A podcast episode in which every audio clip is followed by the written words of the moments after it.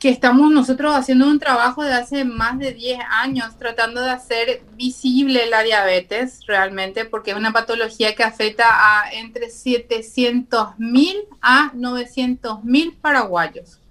Y sí, tenemos una de las mejores leyes de diabetes en Latinoamérica.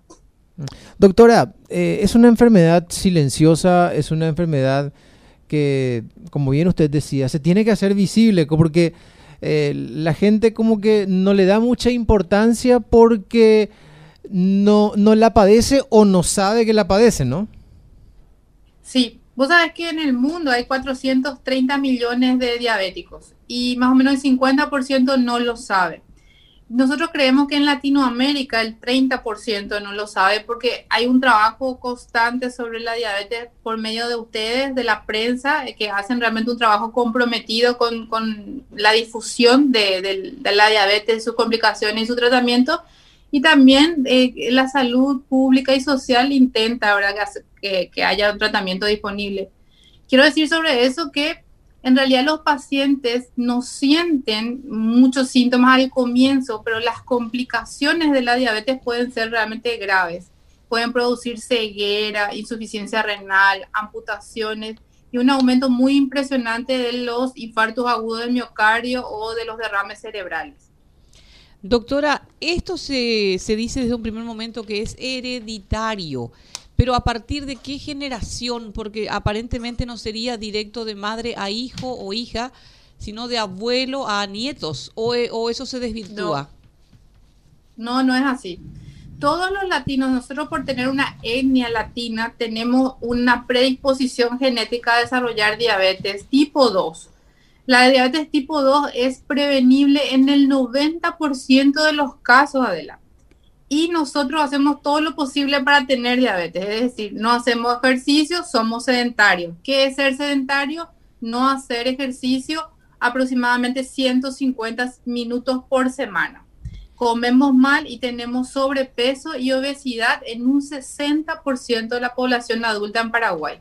Y eso, ¿verdad? Junto hace que nuestro riesgo de tener diabetes aumente. Si fuéramos todos muy activos y con un peso adecuado, nuestro riesgo de diabetes disminuye a pesar de tener padre o madre con diabetes. Y es muy fácil detectar también a través de un análisis de sangre, ¿verdad? Para saber qué grado de azúcar, porque con el azúcar se mide, doctora.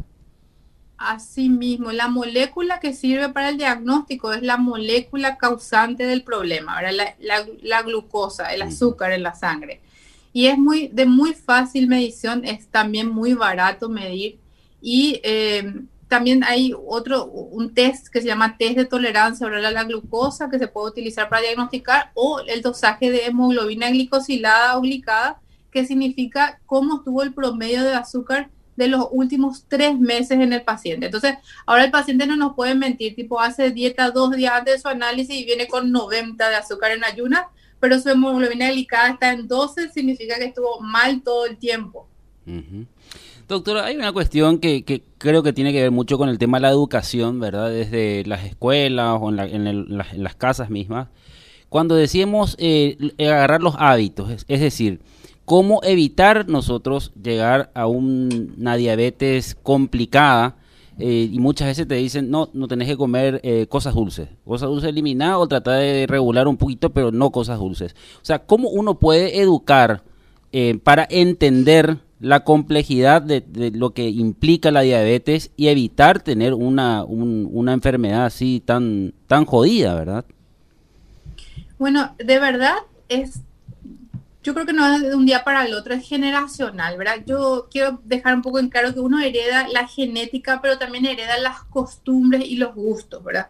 Entonces es muy importante que en los niños nosotros iniciemos ya el hábito de comer frutas y verduras es sorprendente encontrar tanta cantidad de personas que no consumen ni frutas ni verduras porque simplemente no les gusta.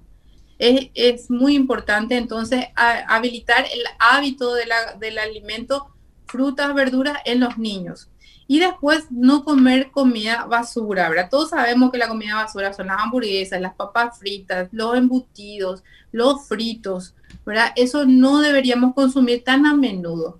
No hay que satanizar ningún tipo de alimento realmente, pero no el consumo frecuente de estos, de estos alimentos produce una ingesta de calorías que no nos nutre, que nos produce una especie de adicción a esos sabores, ¿verdad? Porque la industria también utiliza los sabores que son adictivos para, para seguir vendiendo, por supuesto, y eh, comer cosas más hechas en casa, ¿verdad? O sea, comidas que sean menos calóricas, menos procesadas, más sencillas, son las más saludables.